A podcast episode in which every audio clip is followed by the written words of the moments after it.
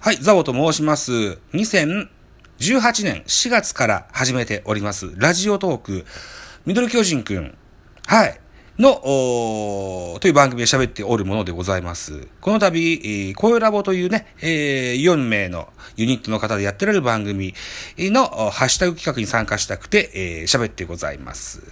えー、声ラボさんは、頭さんと今そっちさんとそばちゃんと中村さんと4名でされてるユニットでございます。はい。えー、今回は、ハッシュタグ声ラボ90無人島というお題を頂戴しておりますので、これについて、えー、喋りたいと思います。90秒以内に喋りたいと思います。